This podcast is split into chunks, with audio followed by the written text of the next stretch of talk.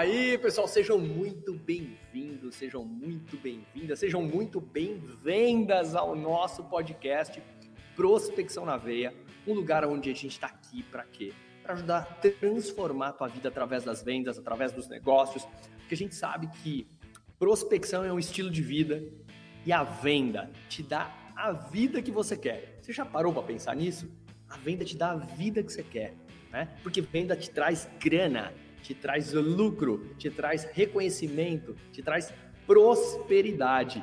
E hoje eu não podia ter um tema mais conexão do mundo com tema dinheiro, tema investimento, tema vamos cuidar das nossas finanças com o cara, um dos maiores especialistas, os, eu, eu costumo dizer assim que é o especialista no Brasil desse tema. Acho que acredito que a grande massa, a grande maioria de vocês conhece ele. E vai ser um papo muito legal. Eu quero que você pegue papel e caneta na mão, porque às vezes é uma dica que ele for dar ali. Ela vale realmente, às vezes, alguns milhões, né? Ou alguns, algum dinheiro para você guardar, para você ter mais uma vida mais plena. A gente que vende, se a gente não tiver vida plena, não vai rolar.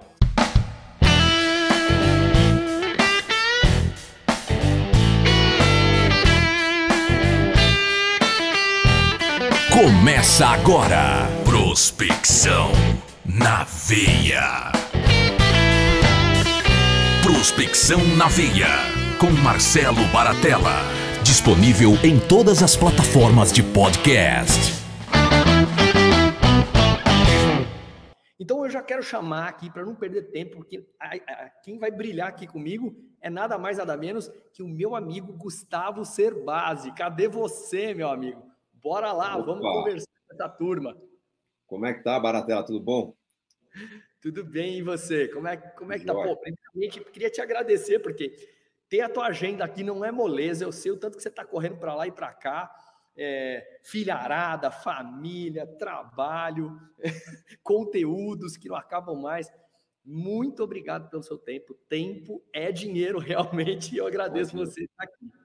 Para os amigos, a gente tem tempo, Baratela. A fase realmente é uma fase diferente, né? Já vinha aí com livros, palestras online, agora me aventurei no mundo de executivo e está tá, tá sendo interessante.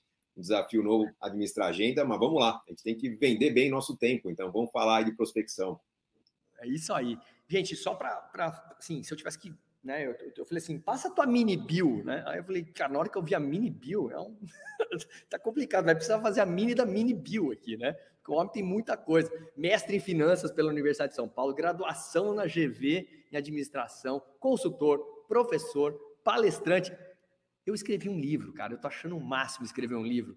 O homem já escreveu 16 livros, né? Aliás, o último livro dele eu ganhei lá em Portugal. Eu acho que é o último livro, depois ele vai me falar. 3 milhões de exemplares vendidos, e lá na minha estante tem um monte já dele, né? E Casais Inteligentes Enriquecem Juntos. Quem nunca leu esse livro, cara? Que originou até a franquia, né? Do Até que a Sorte nos Separe. Quem não viu esse filme também? Muito bom. Uma trilogia da história do cinema brasileiro, né? E foi eleito pela revista Época como um dos 100 brasileiros mais influentes. Nada mal, né? Sem falar nos cursos dele de finanças, 19 mil alunos formados em cursos online. Cara, é um dos caras, sim, muita coisa boa. E hoje ele é sócio, além de tudo que ele faz, ele é sócio da Super Rico. Depois ele conta pra gente. Projetos de Vida, Super Rico Projetos de Vida, que é uma plataforma de democratização do bem-estar financeiro. Olha só, que vai unir o quê? Olha que legal isso. Planejadores profissionais aos usuários de quem precisa se planejar. Cara, eu achei isso aí fantástico. Eu quero que ele conta pra gente depois sobre isso.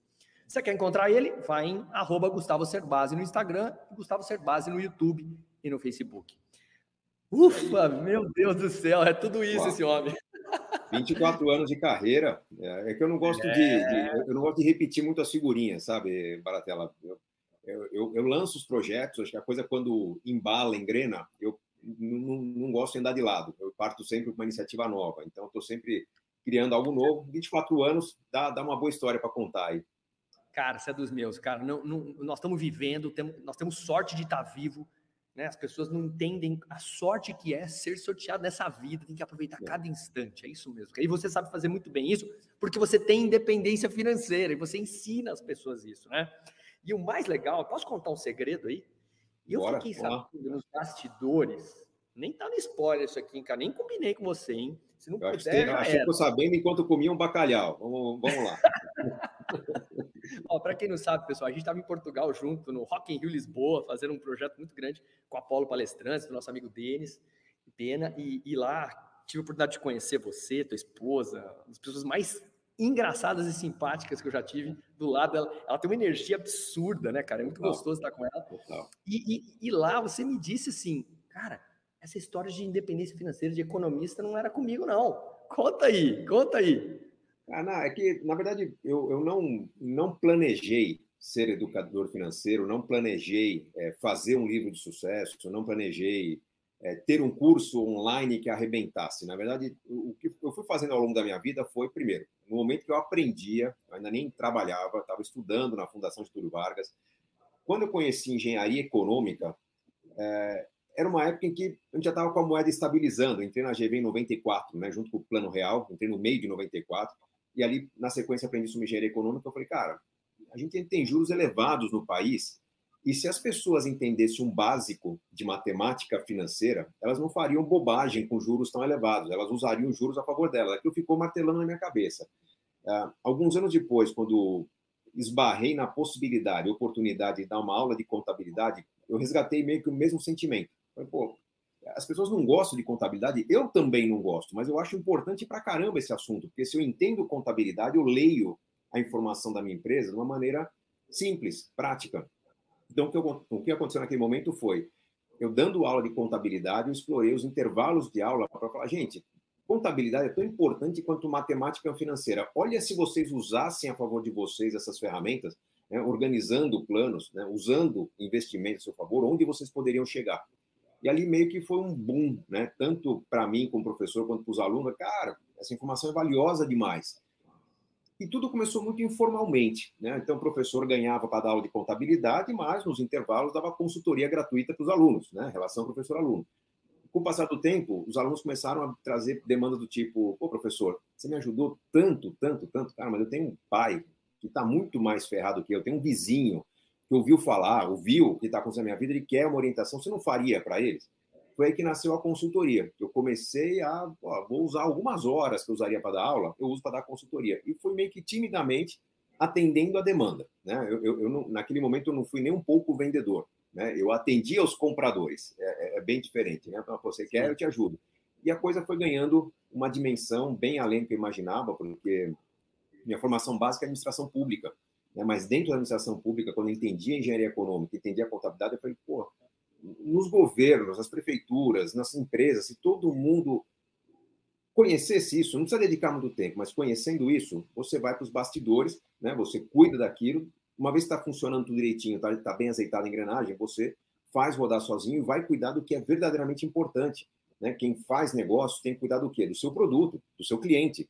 Não das besteiras que fez por ter negociado errado um contrato ou da dívida que você tem. A pessoa perde tempo de prospectar, de melhorar o seu produto, de melhorar o seu negócio, porque está gastando muito tempo para resolver abacaxi, por pura falta de conhecimento, por ingenuidade. Né? Então, é, meu trabalho nasceu do inconformismo nasceu de eu não entender como que um país com tantos potenciais, com tanta chance de se construir riqueza, as pessoas paravam de construir riqueza para resolver pepino.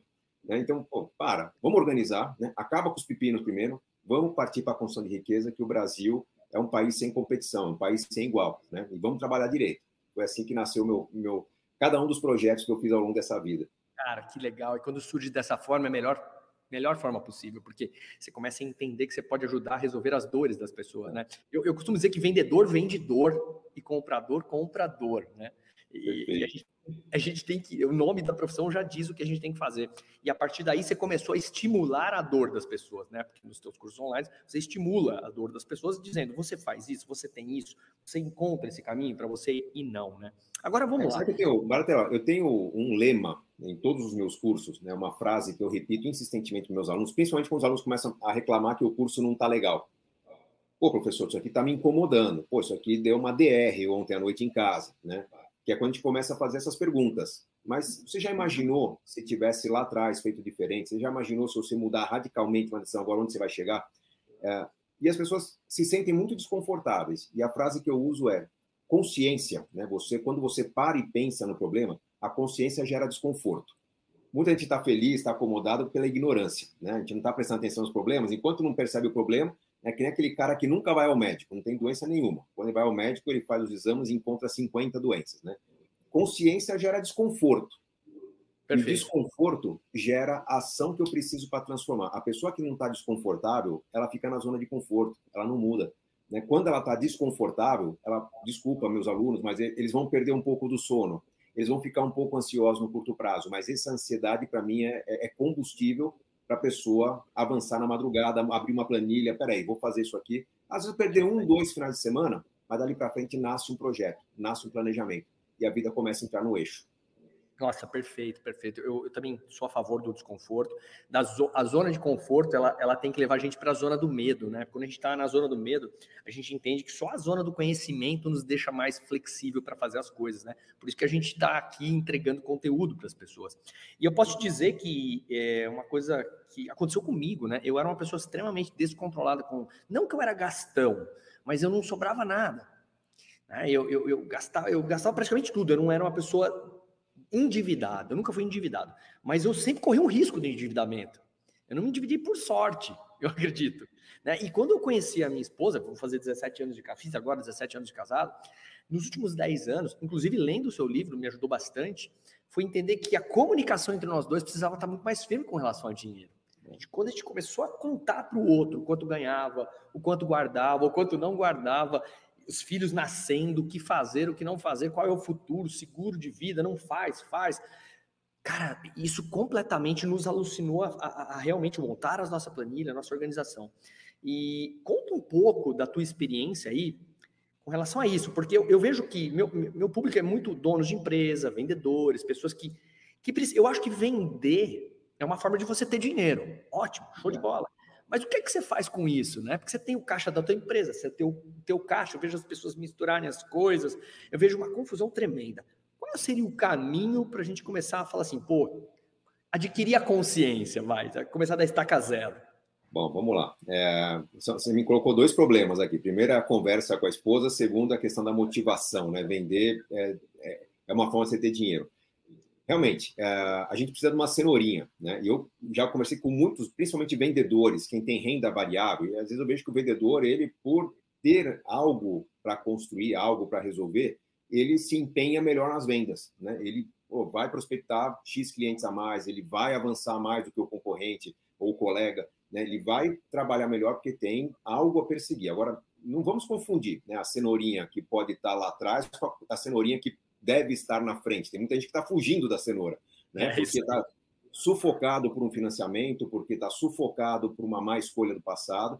Né? Essa pessoa está vendendo, mas quem está comprando está vendo no vendedor o desespero, a necessidade de vender, não, não há qualidade naquele processo, não há conexão, né? não tem nenhum tipo de empatia naquela relação, porque o vendedor está precisando vender. É, isso não é saudável. É, isso é, torna a relação desconfortável. Acho que você já teve algum stand de vendas de imóveis, que a gente vê normalmente corretor de imóveis, quando tem aquele exército de pessoas, né? Chegou a vez dela, a pessoa está suada, né? Está judiada, né? Precisando fazer aquela uma venda que ele não faz há seis meses.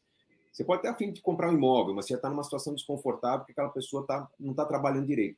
É diferente de quem tem ambição do que quer construir, está com a vida saudável, está equilibrada, tem o seu lazer, vem para trabalhar no começo da semana feliz porque teve no show da banda favorita no fim de semana, porque teve num churrasco com os amigos, vivendo bem.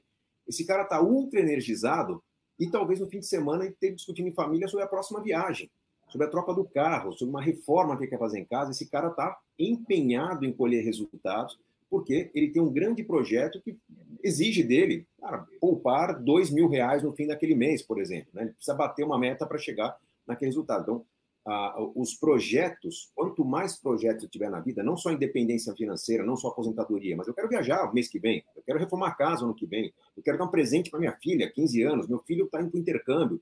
Quanto mais projetos eu estou realizando, provavelmente mais energia eu vou ter para eh, alguém é, me ofende, alguém não, me rejeita, alguém não aceita, me bate a porta na cara, pô, tudo bem, vamos para o próximo, né? Que eu sei que no próximo eu vou virar o jogo, né? E aí o, Baratella sabe melhor do que eu o que, que é manter energia para esse tipo de prospecção. Então, eu acho que a motivação é uma parte importante do processo.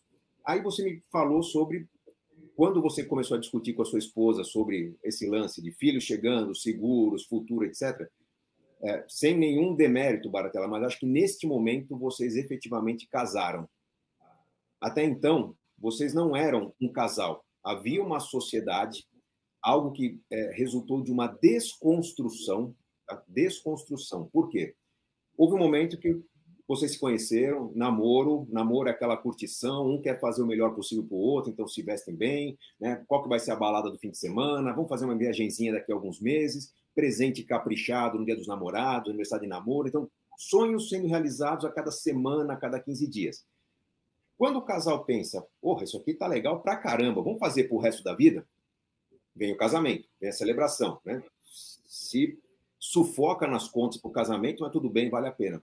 Dali para frente, na melhor das intenções, o casal escolhe uma casa, talvez carro, plano de saúde, custo de vida, estilo de vida, e passa a acordar, comer, trabalhar, dormir e pagar contas. Acordar, comer, trabalhar, dormir e pagar contas. Desconstruiu-se aquele namoro.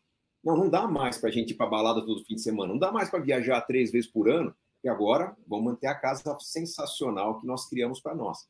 Então, essa desconstrução é meio que algo que mina o relacionamento, testa muito o relacionamento e não é casamento, porque está um ainda meio que competindo, a paciência de um está competindo com a paciência do outro. Quando vem filhos, pela estatística da SUSEP, a Superintendência de Seguros Privados do Brasil, é quando, em média, os brasileiros contratam o primeiro plano de previdência, começam a pensar em futuro, começam a pensar, pô, e se eu faltar? Como vocês vão ficar? Né? E aí começa a se resgatar um pouquinho daquilo, puxa, nosso filho está crescendo, vamos fazer uma viagem com ele? Né? Será que rola uma Disney, um Beto Carreiro, né? um, um parque aquático no fim de semana? Só que aí, cuidado, porque o foco está sendo no nós. Ainda se esqueceu que eu gosto, que você gosta. Então, agora tudo é centrado no filho.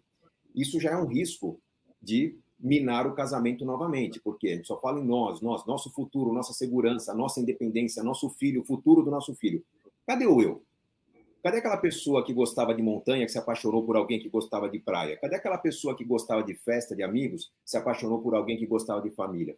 Num relacionamento, um mais um é igual a três.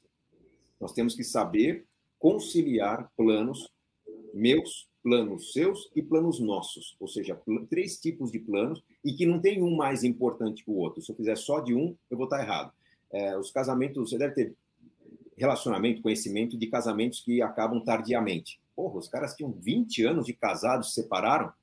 Por quê? Porque tudo é nosso. Chega uma hora que alguém fala, caramba, minha vida vai ser só para o coletivo, né? Meus sonhos de adolescência, meus sonhos de noivo, de noiva não vão acontecer, é quando o casamento acaba. Os casamentos que não pensam tanto no futuro, não pensam tanto no nosso, só pensam no eu, né? Eu, meu dinheiro, minha poupança, minha balada, meu happy hour e ele ou ela, né? Com, com não é Esse casamento. vai embora também. Então, não é, é, mais uma sociedade que um casamento. Mas se é. não dá certo, não dá certo logo no começo. Né? Tem muita incompatibilidade. Quando que o relacionamento fica claro que vai dar certo? Quando o casal começa a conversar sobre nós temos que fazer um plano para os nossos filhos. Mas e você, que faz tempo que realiza um sonho? E eu, que não realizo, não realizo um sonho há um tempo? Quando essa conversa começa a ser no, no 1 mais 1 igual a 3, o relacionamento, o casamento está acontecendo de verdade. É, você vai fazer sacrifícios pelos sonhos da sua esposa. Ela também vai fazer sacrifícios pelos seus sonhos. Ambos vão fazer sacrifícios para fazer o melhor pela família. E aí vocês sentem que estão cooperando. Duas, três, quatro cabeças estão pensando melhor juntas, né? melhor do que uma, e vocês estão construindo soluções mais criativas, mais inteligentes, que envolvem sacrifício, mas um sacrifício que não é sofrimento. Porque depois de alguns meses sempre tem alguma comemoração, sempre tem algo a celebrar. Essa é a melhor definição de inteligência financeira para mim. É quando todo mundo da família fala: vamos fazer um sacrifício? Vamos. Vamos viajar no fim do ano? Vamos. Todo mundo topa economizar na energia, vamos, em vez de jantar fora, vamos fazer comida em casa. E o sacrifício é comemorado, porque está chegando a celebração, está chegando o momento da família colher os frutos. Isso é inteligência financeira e que ainda falta bastante. Tem muito trabalho para eu fazer, apesar desse currículo todo que você falou aí, eu acho que eu tenho que remar mais uns 25 anos aí para é, é, o trabalho chegar hum, para adequar de pessoas. Muito bom, muito bom. Olha quantos insights, hein? Vocês que estão aí recebendo essa saraivada de conteúdos aí. Você foi falando, eu fui tomando soco na boca, no estômago. Eu falei, meu Deus, mas certas coisas eu falei, que legal. Consciência isso. gera desconforto, né? Esse é... desconforto gera ação que eu preciso para transformar. É isso aí. Exatamente. E, e, e, essa tão falada independência financeira, né? As pessoas vendem isso hoje, vendendo a alma das pessoas, né? O diabo, né? Você precisa ter independência financeira, tal. Mas ninguém ensina na prática como fazer isso, né? Me fala, assim, alguns hábitos que as pessoas têm hoje que podem prejudicar elas financeiramente. Os, os, mais comuns, o que você mais enxerga, porque aí as pessoas que estão ouvindo vão falar assim: nossa, eu tenho isso. E, e talvez vê, se você consegue dar um antídoto para essas coisas aí, vai. Estou te pedindo Bom, muito.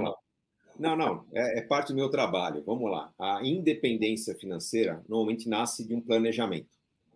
Uh, para planejar, eu preciso saber fazer planos. Então, minha geração, a sua geração, os adultos de hoje têm dificuldade de fazer planos porque ninguém foi estimulado na escola a planejar a construção de riqueza. Nós planejamos o quê? Como estudar para passar no vestibular, para começar a carreira, como a carreira deve evoluir, então, para graduação, pós-graduação, o que, que, eu preciso, ou seja, a, a sociedade me convidando a planejar o meu trabalho, a sociedade me convidando a planejar o meu estilo de vida. Uh, se a gente não tem uma orientação adequada, a gente vai seguir o quê? A informação que chega. Então, bom, quero casar, quero casar. Como todo mundo casa, né? Então, bom, todo mundo casa contratando uma festa, vai uma grana, enfim. Após o casamento, vamos montar o estilo de vida? Preciso morar. Morar como? Né? Existe uma convenção na sociedade que diz que as pessoas deveriam gastar 30% da renda com a moradia, própria ou alugada, mas 30% é razoável. Será que é razoável? Não, isso é o que as pessoas fazem. As pessoas fazem num país que, agora, recentemente, alcançou a marca recorde de 80% da sua população adulta com algum pagamento em atraso, 80% da população adulta endividada. Então, bom, se as regras Verdade. que todo mundo segue, que é 30% da, da renda com a casa própria, 10 a 15% com o carro, 10 a 15% com o plano de saúde, se todo mundo segue essa regra, está todo mundo endividado, essas são as regras que eu não devo seguir.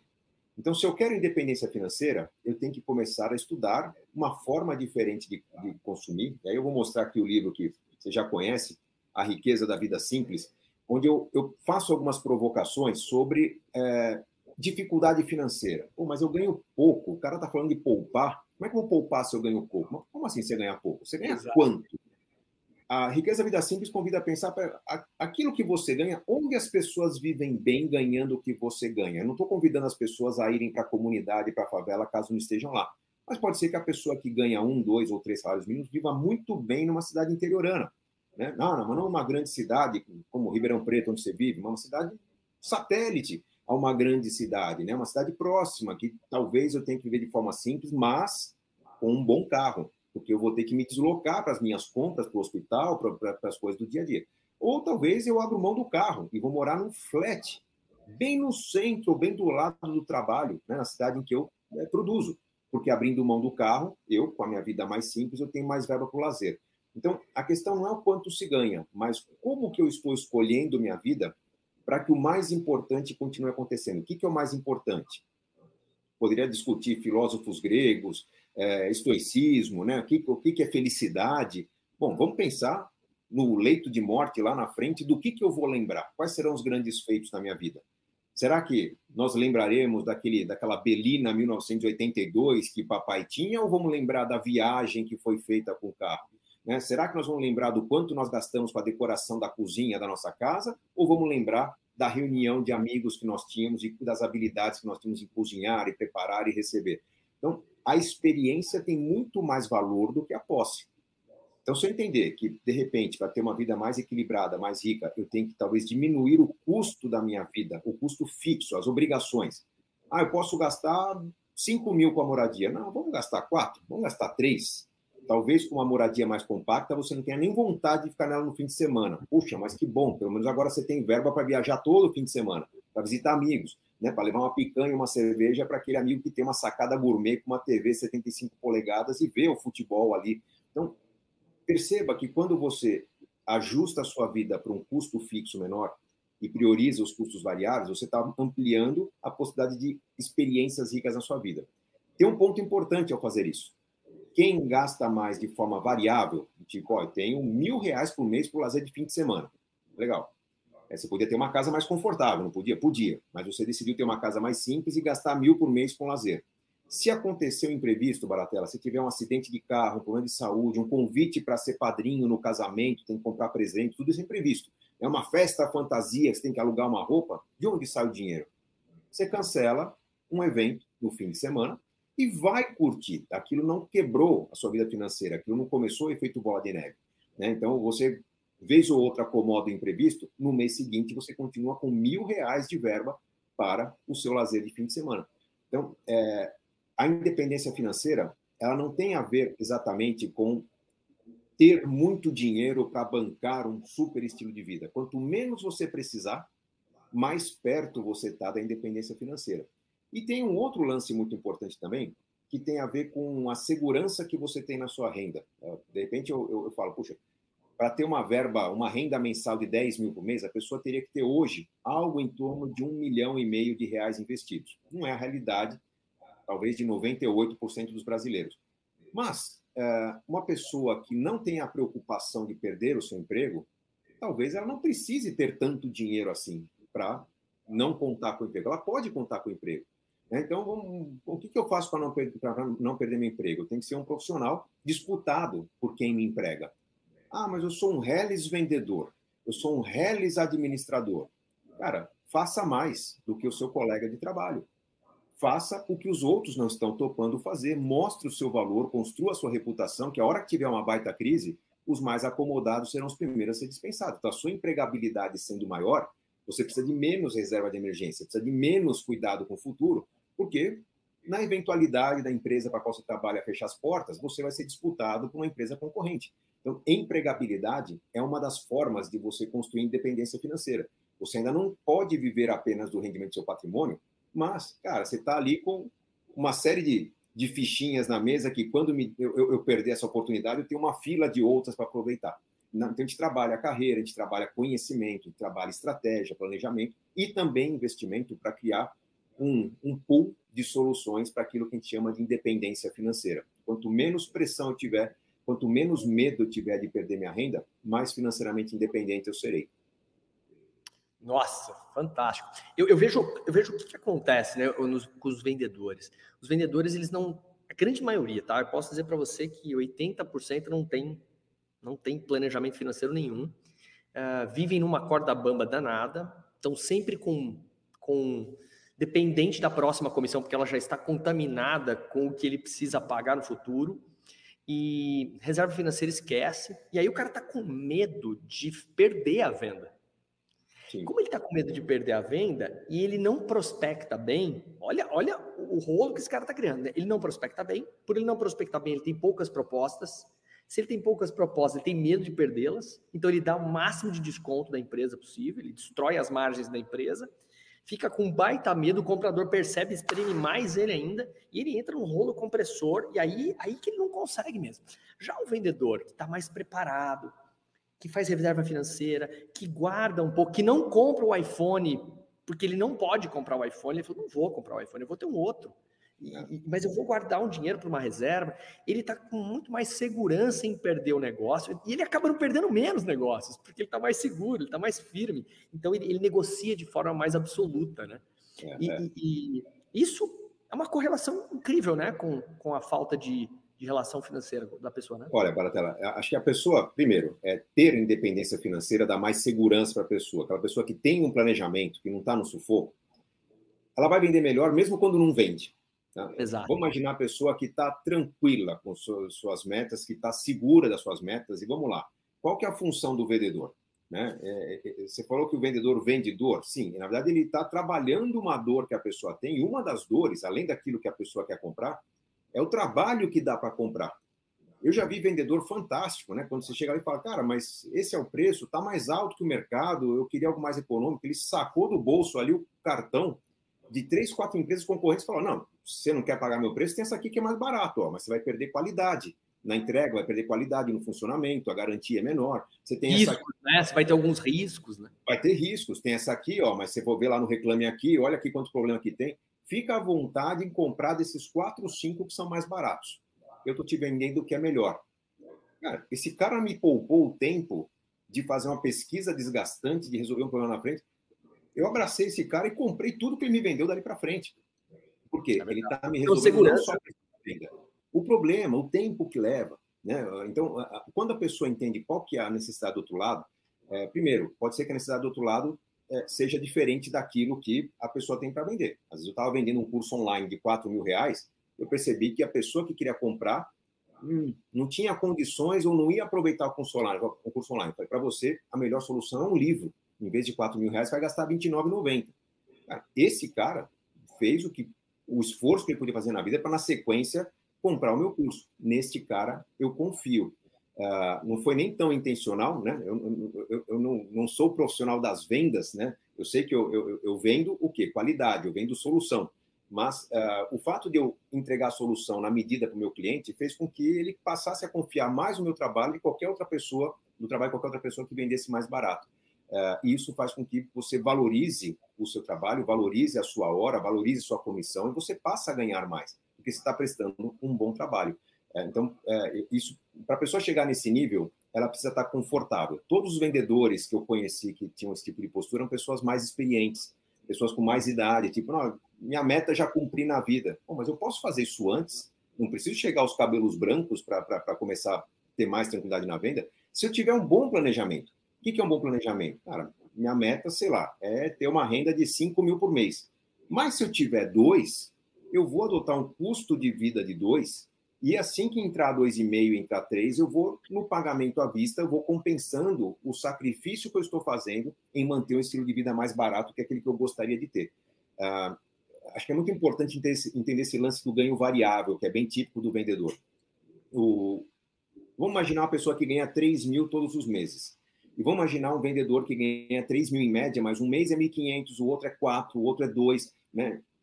O comportamento financeiro tem que ser diferente. Quem ganha 3 mil todos os meses, servidor público, pode ter custos fixos de até 2,5, 2,600, sem dor de cabeça.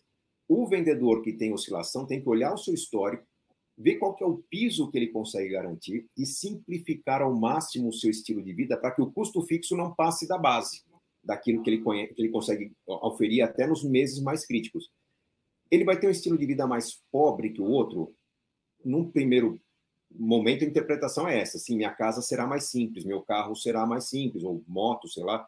Mas, como eu tenho ganhos variáveis, na hora que entrar um dinheiro a mais, eu faço o investimento que eu precisava para o meu sonho e tem um extra, né, para gastar com luxo. O que é o luxo? É o pagamento à vista que eu faço de algo que não está nos planos. Eu pago seis meses de academia, né, eu faço uma pequena viagem com a família.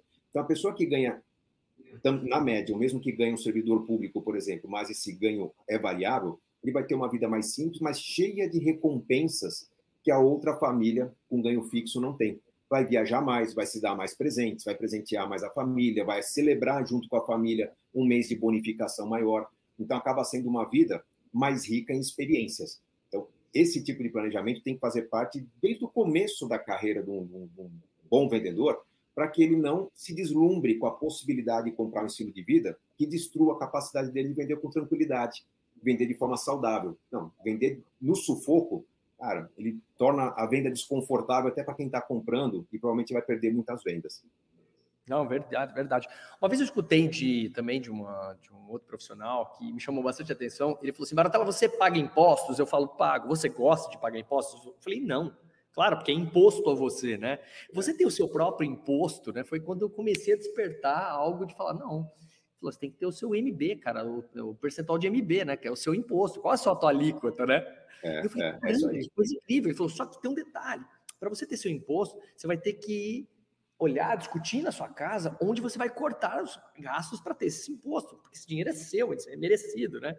Cara, foi é. quando a gente, eu tive uma DR violenta em casa lá, que a gente começou a discutir. Vai ser, vai, vai piorar a escola dos filhos? Não, não. Nós vamos deixar de viajar tantas vezes por ano? Não, eu não queria negociar nada, né? É, mas esse é um, é, é um bom momento. Quais são, qual é hoje, por exemplo, a pessoa vai estar tá ouvindo a gente agora e fala assim: eu preciso agora ter um turnaround, um ponto de partida, um, qual que você acha que é um ponto de partida legal para ele, ele rolar uma bela de uma discussão, mas uma discussão saudável em casa, e a vida dele dá uma, começar a dar uma melhorada? Primeiro ponto, Barata, a gente não pode começar uma conversa sobre dinheiro perguntando para o outro quanto o outro gastou, tá? porque isso é questionar a capacidade do ser humano, isso é colocar o outro contra a parede, confrontar a capacidade de tomar decisões. Né? Ninguém se sente confortável nesse tipo de conversa. Você gasta mais que eu, né? Pô, você é muito Exatamente, mais gastando que eu. Por que você gastou? Cara, porque naquele momento foi a melhor decisão que eu pude tomar. É o que está na cabeça né, de quem está sendo questionado. Ah, então, para evitar esse tipo de situação, porque essa situação, quando acontece, vai fazer com que talvez alguns problemas sejam resolvidos, mas essa conversa não vai acontecer mais com a devida frequência. Né? Então, a gente não vai falar sobre dinheiro perguntando o que o outro gastou. Eu recomendo que todo mundo comece a pergunta, é, comece a conversa perguntando: você está feliz? É, mas um você está feliz sincero. Nós estamos esquecendo alguma coisa que a gente se prometeu lá atrás? A gente falou que ia ter uma vida com algum tipo de conquista que a gente não está cuidando de garantir que aconteça. É, é, neste momento que a gente começa a discutir não o que cortar, mas o que, que a gente deve construir. Ah, Perfeito. eu queria ter férias mais frequentes, eu queria ter momentos mais românticos, eu queria falar poder ajudar... recompensa, né? Começar a falar da recompensa. Exatamente. Eu queria poder ajudar meus pais, uma causa, enfim, queria fazer um trabalho voluntário. Então, bom, vamos lá, para conseguir fazer isso, vamos montar o projeto. Porque a gente tem uma vida atual e a gente quer uma vida ideal. Então, aí que começa a nascer a estratégia do que cortar. Mas não é cortar para equilibrar as contas. Porque parece que racionalmente faz sentido, né? Não, mas está no vermelho, vamos cortar? É, mas emocionalmente, o que a cabeça está dizendo é: nós estamos no vermelho, mas estamos felizes para caramba. Agora vai querer cortar gasto e deixar a gente num, num processo de corroer toda a felicidade que a gente tem na família? Vamos, vamos continuar endividado. Então, primeiro a gente estabelece o sonho, depois a gente determina quanto que a gente teria que poupar para esse sonho, né? É o, o que você chamou de nosso imposto pessoal, em finanças a gente fala é o pagar-se primeiro, mas a partir daí que a gente vai olhar para o nosso planejamento e, perceber o que, que deve ser mudado.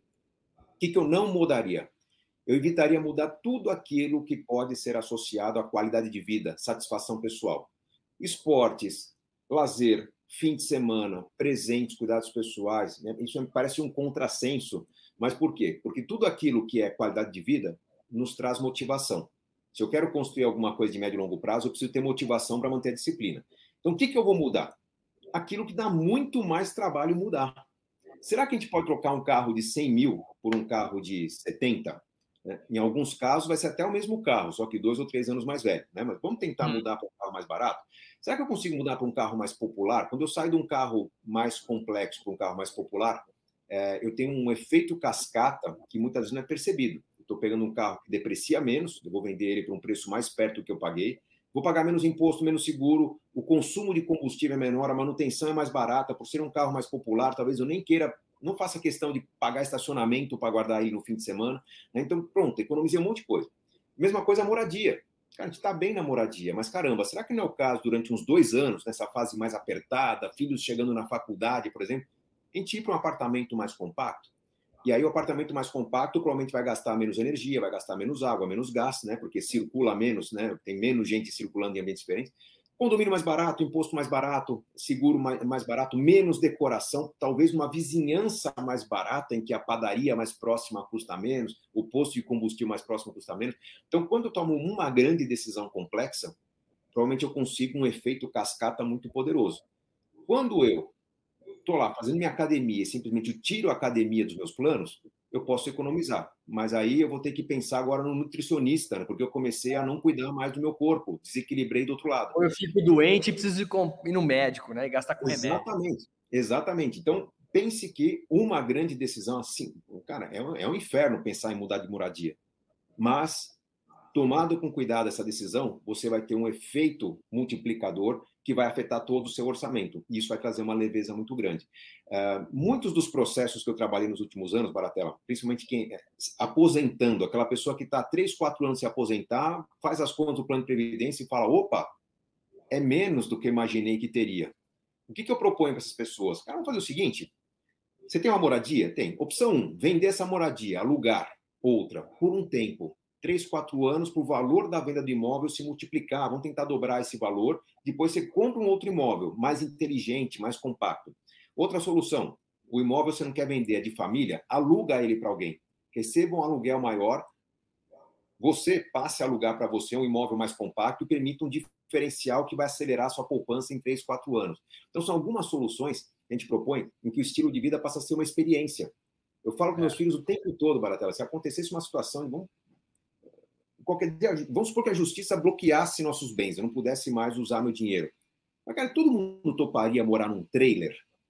Será que toparia morar num barco na beira da praia durante alguns meses? Seria uma experiência. Vamos entender aquilo como uma fase da vida para a gente recuperar e fazer um dinheirinho e depois partir para um financiamento. Então, ter essa flexibilidade é interessante para você poder, é, no momento de mudança, é, começar não errando. Né? Isso acontece, às vezes, involuntariamente. Tem muita gente que procura falando, ah, pô, me divorciei, né? acabei ficando com a casa da família, pronto, não precisa falar mais nada. Eu sei que está errado. Se essa casa foi comprada para uma família completa viver, houve um divórcio e a pessoa continua vivendo naquela casa, está pagando o que não precisa. Né? Uma boa chance de você passar a régua e falar, cara, virei a página na minha vida, é vende aquele imóvel, né? aluga por um tempo algo compacto, vai fazer uma vida nova, né? e depois você decide o que comprar. Né? O fato de tentar manter o que já não cabia no bolso, né? o que estava gerando sufoco no relacionamento, já é um mau sinal. Então, quer mudar a vida? Pensa na mudança do estilo de vida, pensa na mudança do imóvel por alguns meses. Provavelmente a pessoa vai é, se inspirar com outras é, é, situações que vão surgir dessa mudança, vai conviver numa vizinhança diferente e vai partir para uma vida bem mais interessante. Agora vamos supor que esse cara ou essa vendedora, ela conseguiu ter uma renda acima, está sobrando um pouco de dinheiro. E uma coisa que começou a acontecer na minha vida é que eu era péssimo nisso, era investir o dinheiro. E, e, e, todo mundo falava a mágica dos juros compostos, você vai conhecer isso de perto, Martelo, você precisa. No, no começo é, parece que a coisa não acontece, depois, gente, é impressionante. E eu me divirto com isso todos os dias, eu fico muito feliz com isso, porque a vontade é ficar olhando toda hora os meus números, né? Porque é, é, é, é surreal, começou a virar um jogo, né? Um jogo de, de ganhar dinheiro, de olhar o dinheiro se multiplicando, e isso tá, é uma realidade para mim hoje, mas demorou muito para cair minha ficha. E eu queria sim, que vocês que estivessem nos ouvindo não caíssem nessa cilada. Façam isso. Fala um pouco mais dessa história para estimular as pessoas. Vindo de você, vai. Barata, provavelmente você começou a perceber um, um indicador financeiro que pouca gente conhece. Eu chamo de grau de independência financeira. Tá? Que é, é, você comparar o quanto que o seu patrimônio está rendendo comparado com o que você ganha, o que você gasta. Vamos imaginar que você gaste 10 mil por mês. Você montou, sei lá, começou a investir lá 50 mil reais. 50 mil reais hoje deve render alguma coisa da ordem de 50 reais por mês. Ah, bom, 50 reais por mês, é isso mesmo?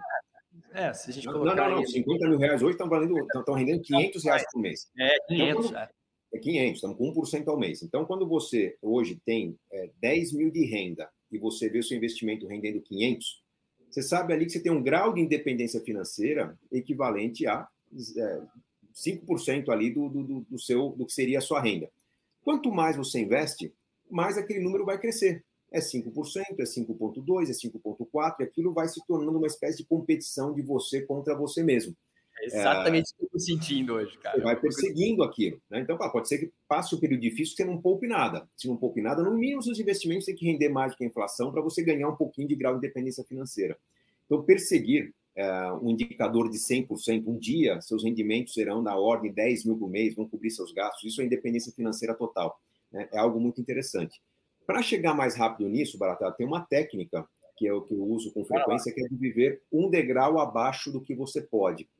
Eu uso muito isso para quem está numa fase de crescimento da renda, jovens, jogadores de futebol, artistas, né? Então a pessoa ganha lá dois mil reais por mês. Não está fácil a vida, está lá equilibrando vários pratos ao mesmo tempo, aí passa a ganhar dois e quinhentos. O que, que eu proponho para a pessoa? Você não viveu até agora com dois mil? Continua vivendo com dois mil até sua renda subir mais um pouco. Aí foi para dois e oitocentos. Agora você vive com dois e quinhentos.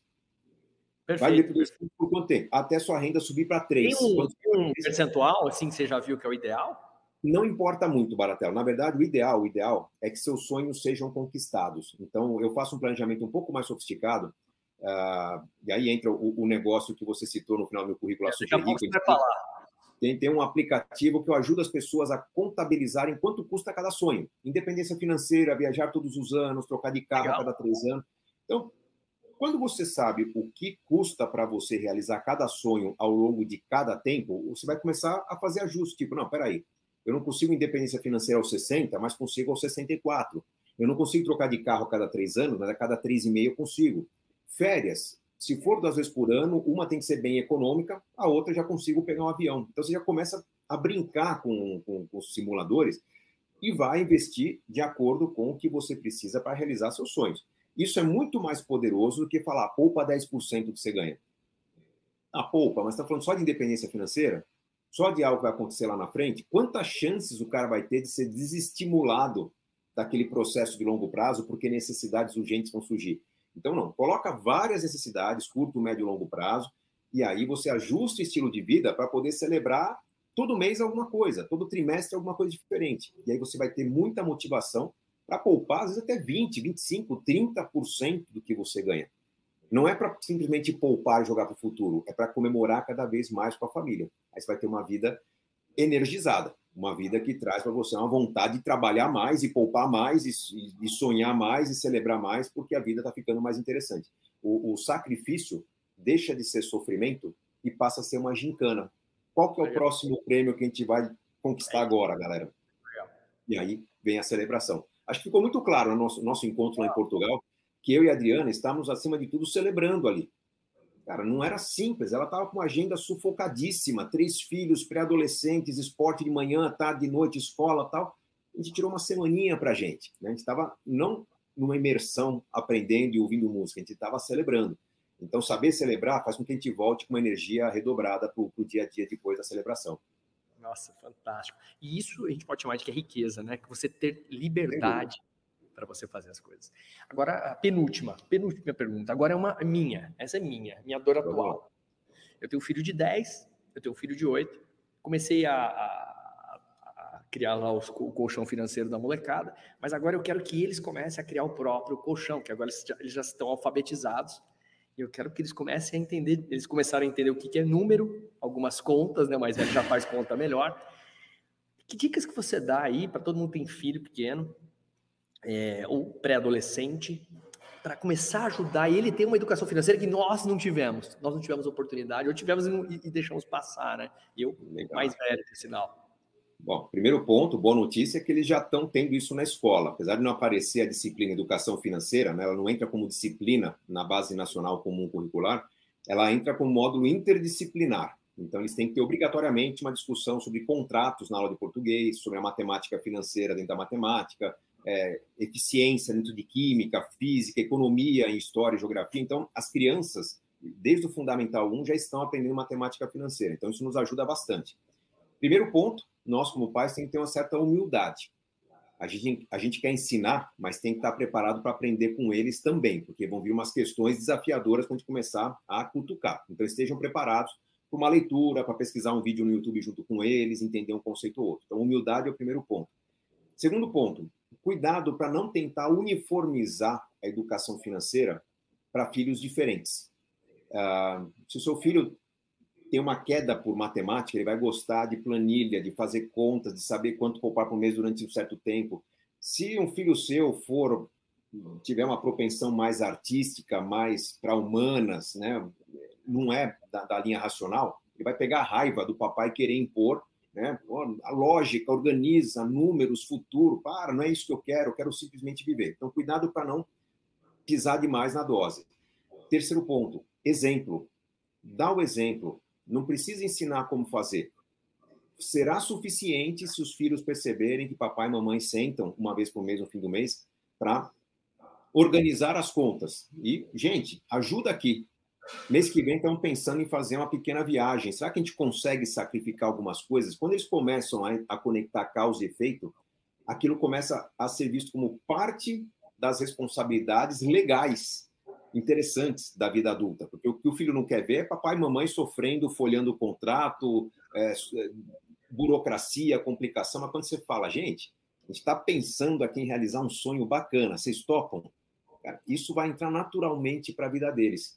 Então, deixa a escola se encarregar da parte lógica, isso eles estão recebendo, e pense mais na teatralidade, coisas que vocês já fazem, mas lembre-se de comunicar.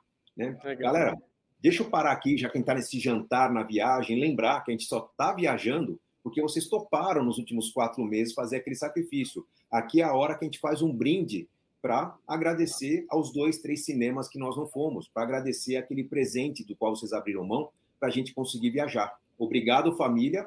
Vamos partir para a próxima. Vai ser automático, Baratela. Eles vão virar viciados em gincana, viciados em fazer sacrifício. Eu, estou usando agora o smartphone, os aplicativos de banco, né? Que é legal, que eles adoram essas coisas, é. e a gente está. Eu estou ensinando eles a fazer a transferência, o meu investimento, ó, vou fazer um investimento, vamos lá, eles estão brincando de fazer um investimento. Isso, isso vai ser natural, super natural para eles. Super natural para eles. Muito legal isso daí. E, e a é. história do caro e barato, né? É, dizer que é caro, não porque por causa disso fazer comparativos, né, para mostrar a eles, né, ter a noção do que é, o que não é, né? Isso Exato, é muito legal. Exatamente. Ensinar a vender, né? Ensinar a cuidar do dinheiro, ensinar a, tra a trabalhar, a dizer que esse é o, é o, é o fundamento. Olha, é, você pode usar o nome vendas, podemos usar qualquer outro nome. Eu tinha uma professora de marketing na minha faculdade, na FGV, muito boa, Miriam Bretsky, que ela, ela falava que a vida é um palco.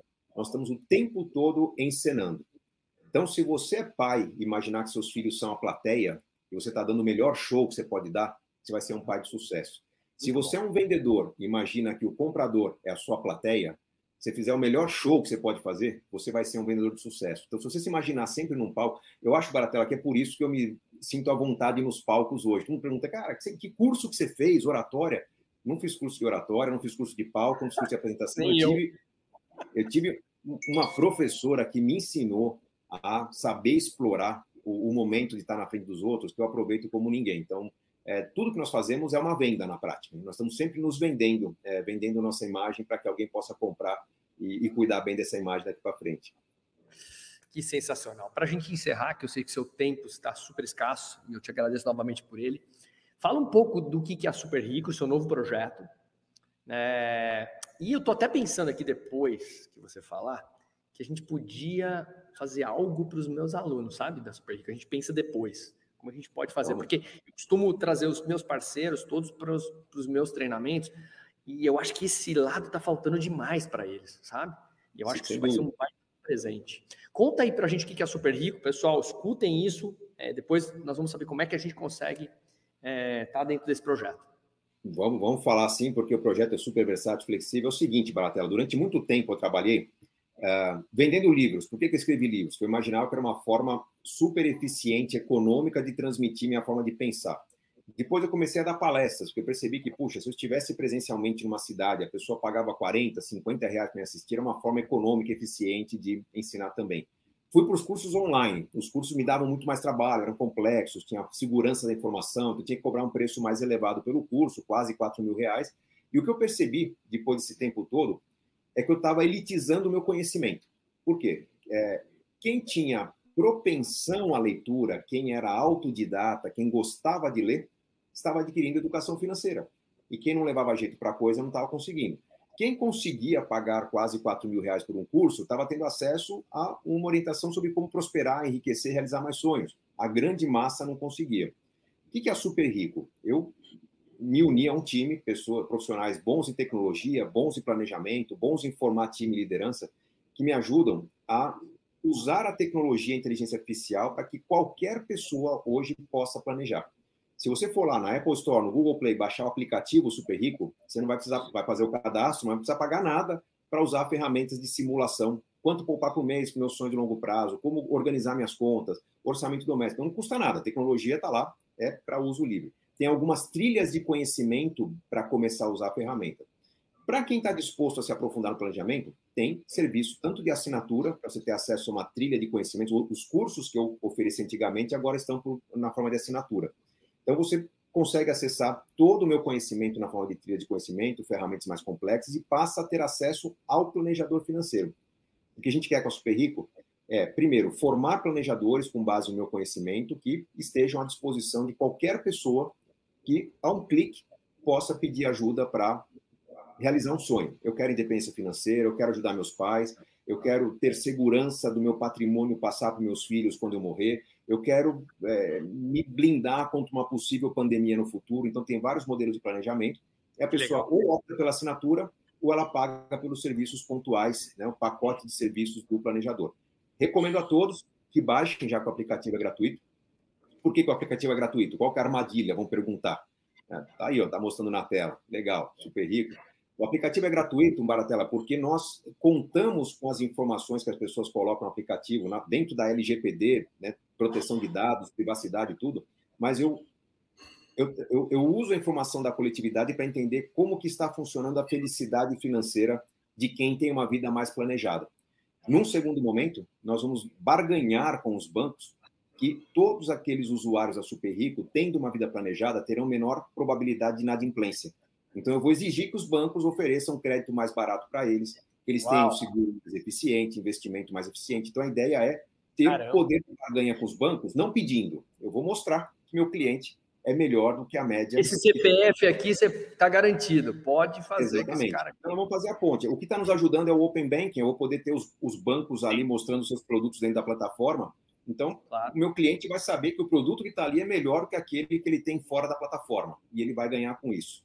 Então, é um ganha-ganha-ganha. O banco vende mais, porque ele vai cobrar mais barato, mas vai perder menos. A gente tem um cliente que nos traz resultado pelo serviço que a gente presta. O cliente paga por esse serviço, mas vai ganhar muito mais com produtos que vão custar menos, e a gente tem certeza que vai revolucionar o mercado. Eu estou formando, espero formar até o fim do ano que vem, mais de mil planejadores para dar conta do, da demanda que a gente está tendo aqui. Então, a gente quer realmente planejar a vida de muita gente. Imagina que cada planejador... Uma geração de emprego, hein? Uma geração de, geração de emprego. e renda. Exatamente. Renda. Cada planejador deve atender aí em torno de 300 a 400 pessoas. Então, imagina quantas pessoas impactadas até o fim do ano que vem. Estamos indo bem. A resposta está sendo muito boa dentro do que a gente imaginava. Que fantástico. Nossa, de arrepiar. Parabéns mesmo.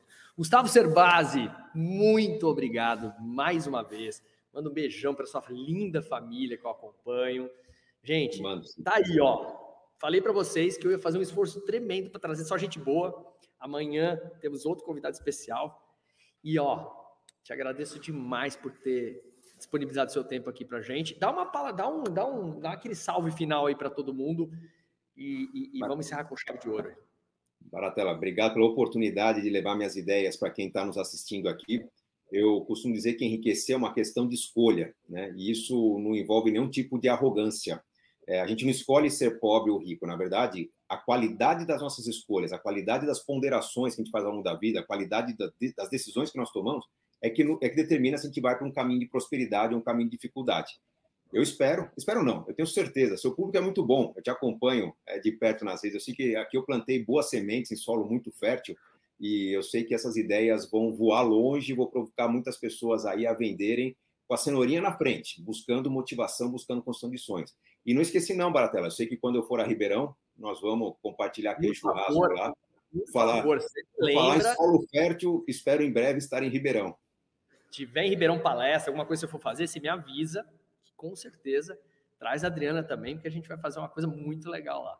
Tá combinado, tá combinado. Obrigadão, sucesso sempre para você e vamos falar depois desse, desse super projeto super rico para os meus mais de 5 mil alunos online aí que vão adorar saber dessa história aí. Tem um plano bacana para esses alunos aí. Obrigado, Baratela. Grande abraço. Obrigadão, um abraço, pessoal. Até a próxima no Prospecção na Veia, com mais convidados especiais, porque prospecção é um estilo de vida. Tchau. Prospecção na Veia, com Marcelo Baratella.